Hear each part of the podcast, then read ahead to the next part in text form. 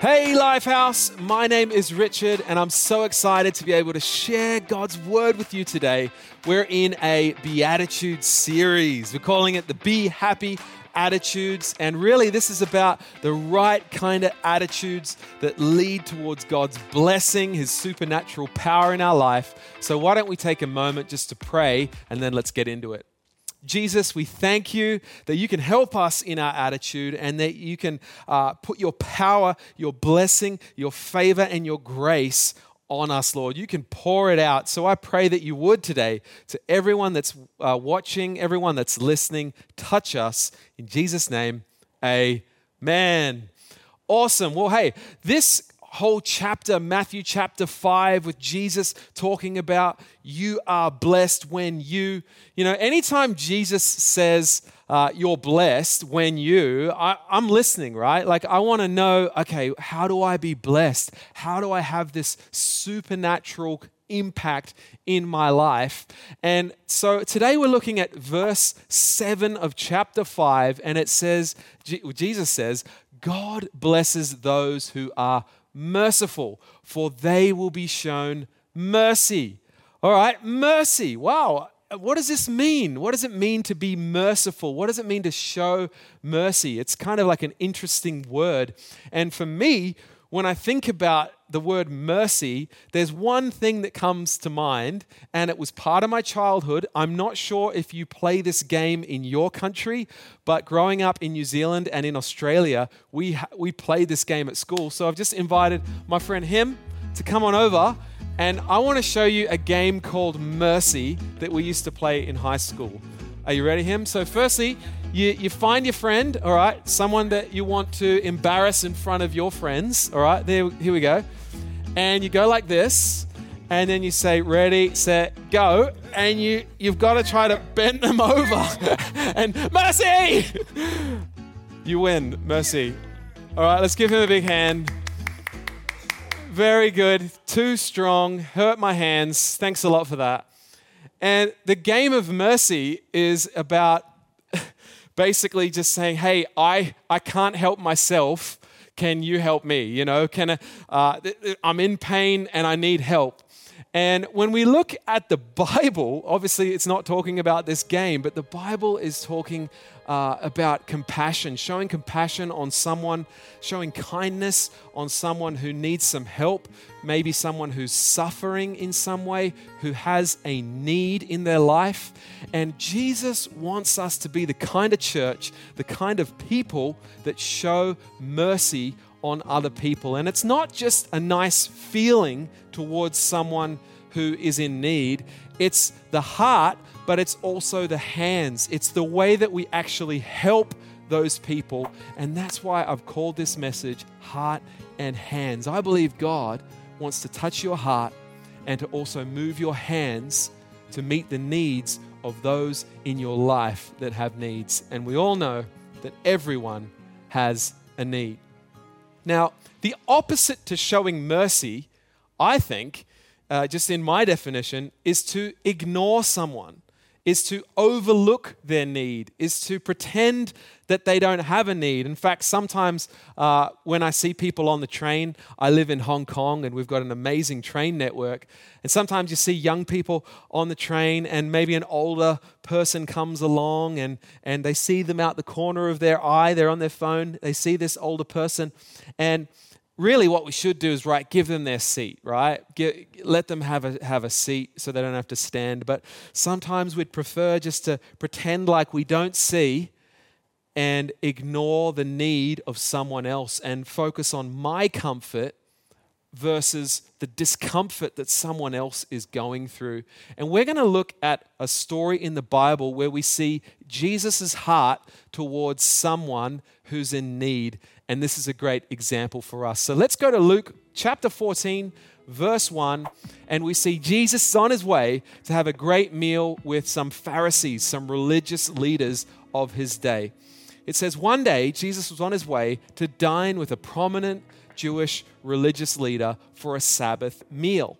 Everyone was, was watching him to see if he would heal anyone on the Sabbath. Now we know from Jewish culture and Jewish law that the Sabbath was a special day that was supposed to be holy to the Lord, and we were not supposed to do any work on this day. So these guys are hanging out with Jesus, having a nice meal together, and they're watching him because they know that he's got a heart for people. They're watching him to see is he going to do some work, which I don't know if healing someone is classed as work, but to them, they were going to see what, what is your heart for people?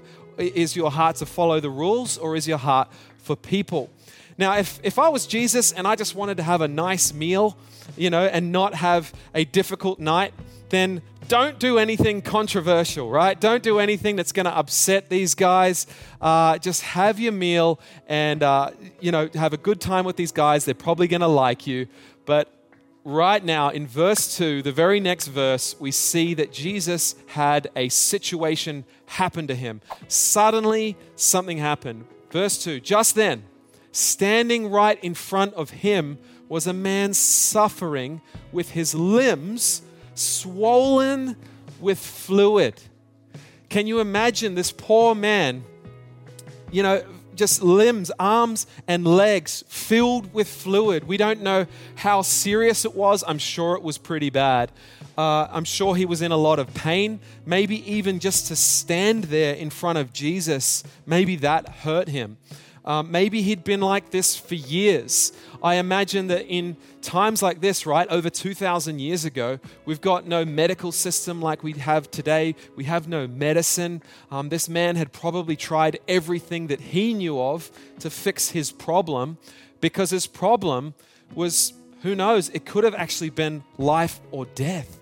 This could have had the outcome to this this problem could have been actually that he, he might die.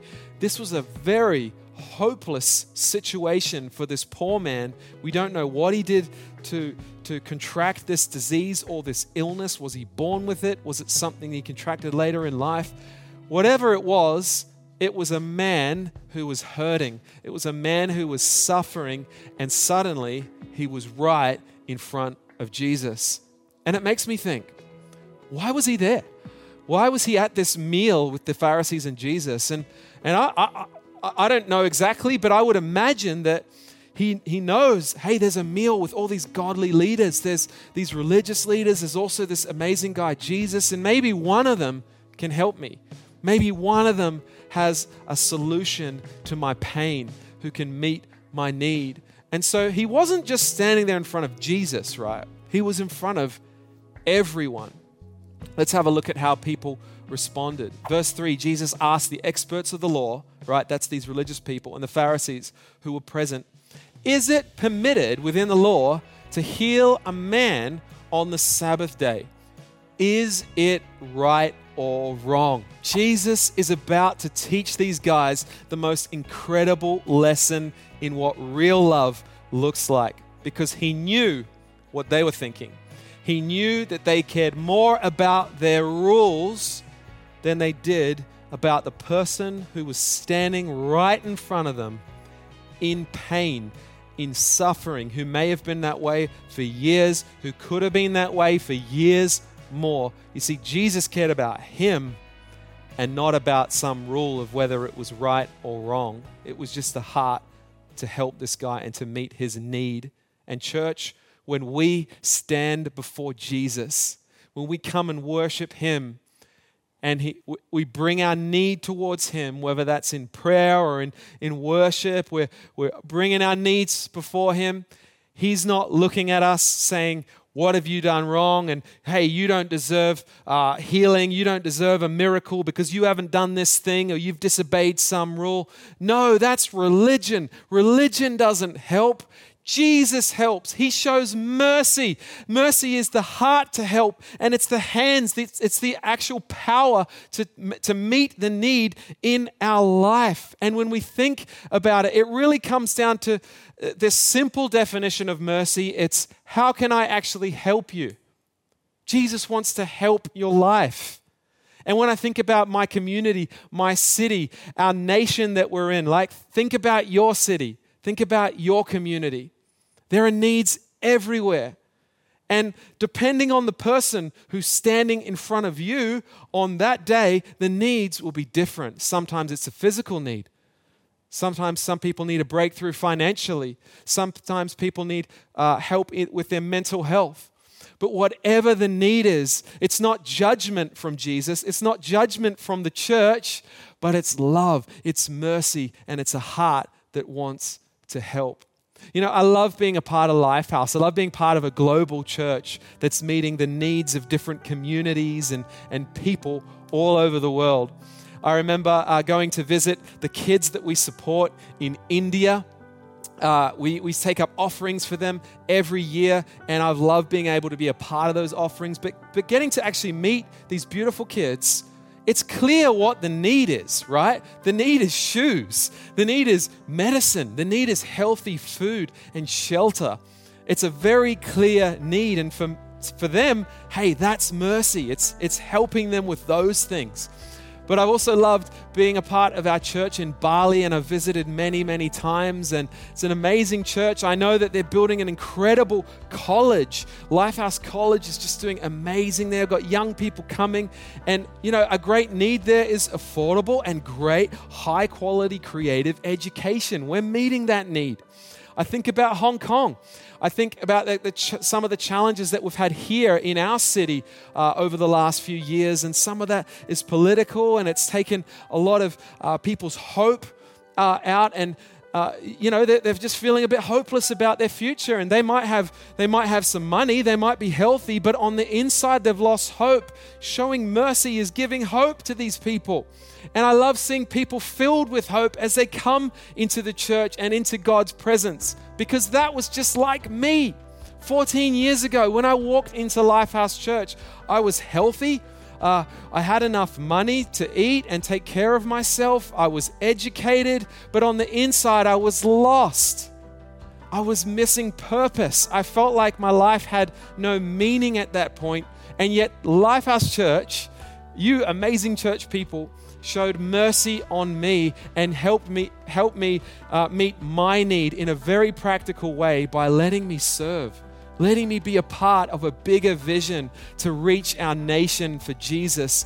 That deeply changed my life. To me, that was the mercy that I needed. So I think sometimes we can get, uh, we can think of this word mercy a little bit one dimensionally of, oh, it's only just helping someone financially or maybe some helping someone who's poor. No, hey, poverty comes in many forms. There's poverty of the heart, there's poverty of health, there's poverty in relationships. And Jesus wants to use us to show mercy to a world that has needs. Isn't that amazing? Come on, give the Lord a hand that we're a part of that kind of church that is meeting the needs of people in our community. Now, we can't meet all the needs, but we're certainly uh, meeting some needs, and that's where it's got to start. And I want to encourage you if you're thinking, well, how do I show mercy on a hurting world? Like, what, what, what should I do? I think the easiest way is just to add your strength to your church, to bring your gift, to use it for the church. Each one of us is different. We all have something good that we can offer our church, our community. Maybe if you're young, you've got a bit of time, you've got a bit of energy, you can serve in some way. Maybe if you uh, are more advanced in your career and you have a bit of finance, you could give, you could support financially in some way. Maybe you could pray.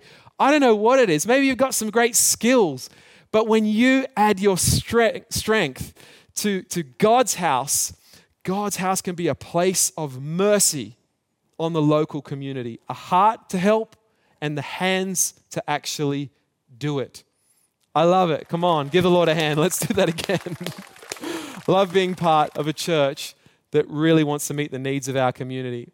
So, this is all in the heart of Jesus, right? Not a heart of religion, but a heart of just wanting to help the person that's in front of you, of in uh, front of him. Let's see what happens in verse 4 because it says that no one dared to answer, right? These religious guys, they knew there was no, uh, no way they could really answer this question. So Jesus turned to the sick man, this poor man with swollen limbs, took hold of him, and released healing to him. Boom!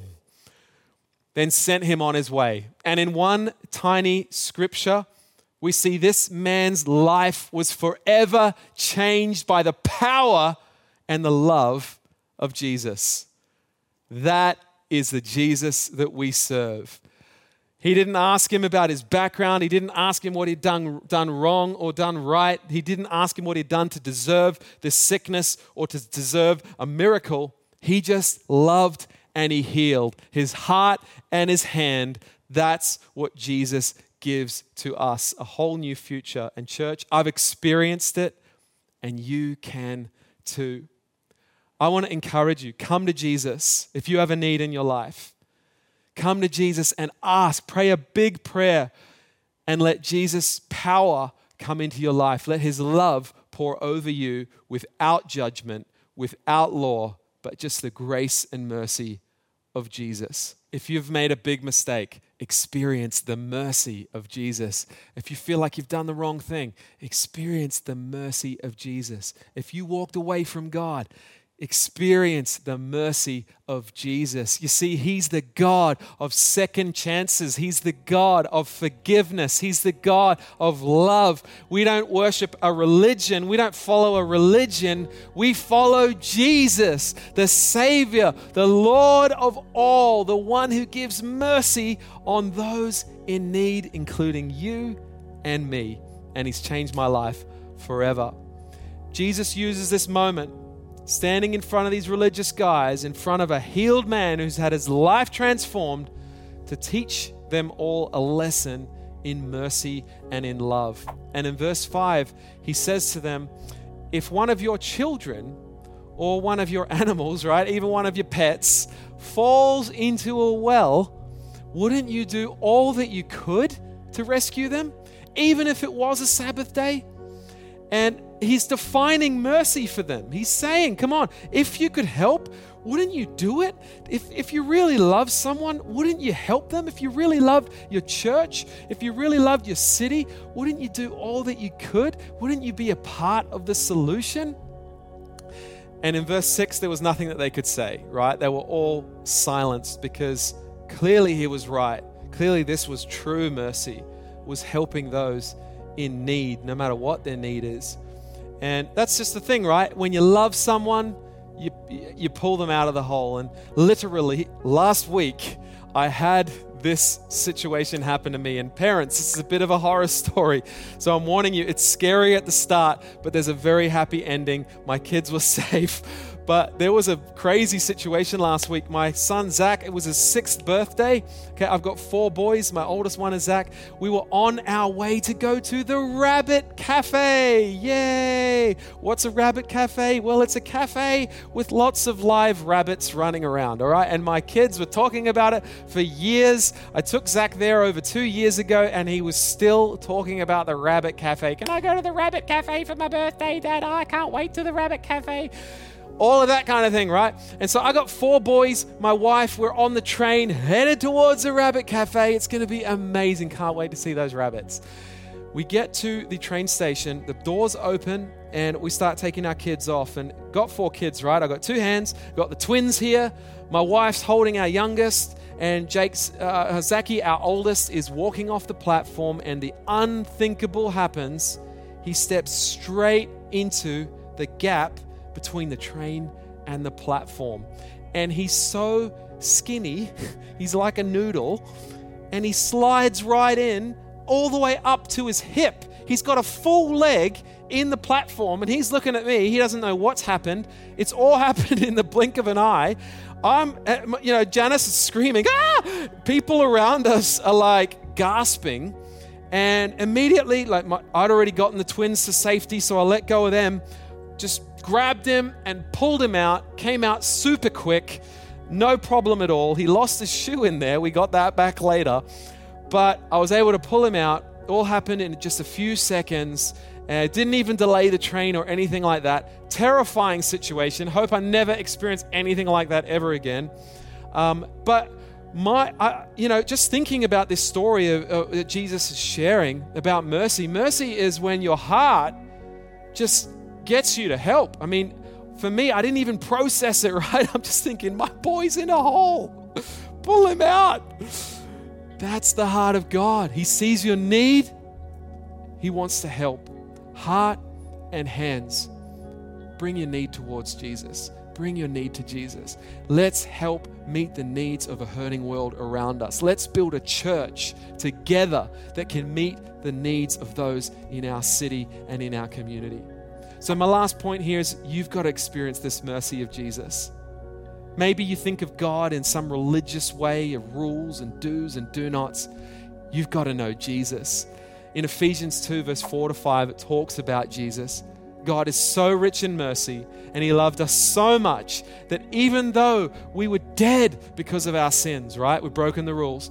He gave us life when He raised Christ from the dead. It is only by God's grace that you and me have been saved. Right now, I want to give you a chance to experience that grace, to experience that mercy. But before we do, before we pray that prayer, to start following Jesus, I want to give you a chance to also pray to, for, for God to use us to show mercy to a hurting world. Let's pray.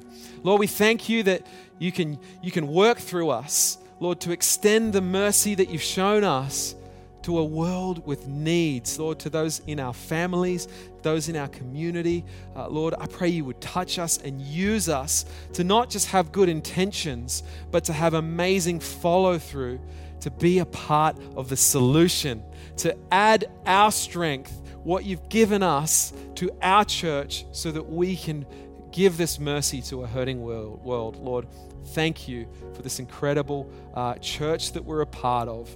We pray you'd bless it in Jesus' name. Amen. But, church, I did just mention about us experiencing the mercy of Jesus. So, right now, we're going to pray for anyone who wants to follow Jesus and to be forgiven. You see, you, you need to know that Jesus died on a cross, He rose again to forgive you and me. He's changed my life. He's a living God. He's powerful. This is not just some nice principles we live by. This is a transformative power that wants to touch your life. The Holy Spirit is moving right now. And I believe if we just pray this prayer and invite Him into our life, it's going to start something amazing happening. So, we've put a prayer up on the screen. Why don't we pray this right now together? You can read it out either out loud or in your heart, and let's invite Jesus into our life. Dear Jesus, I believe in you. Thank you for forgiving me. Come into my life, and I will follow you. Yes! Come on, praise God. We are so excited for your decision to follow Jesus, to walk with Him, and whether you're coming to Him for the first time or coming back to Him, I just believe you're on an amazing journey, and God's mercy is always enough for you. Well, church, we're going to continue on with our Be Happy Attitude series. So look forward to seeing you next week for the next part in the series.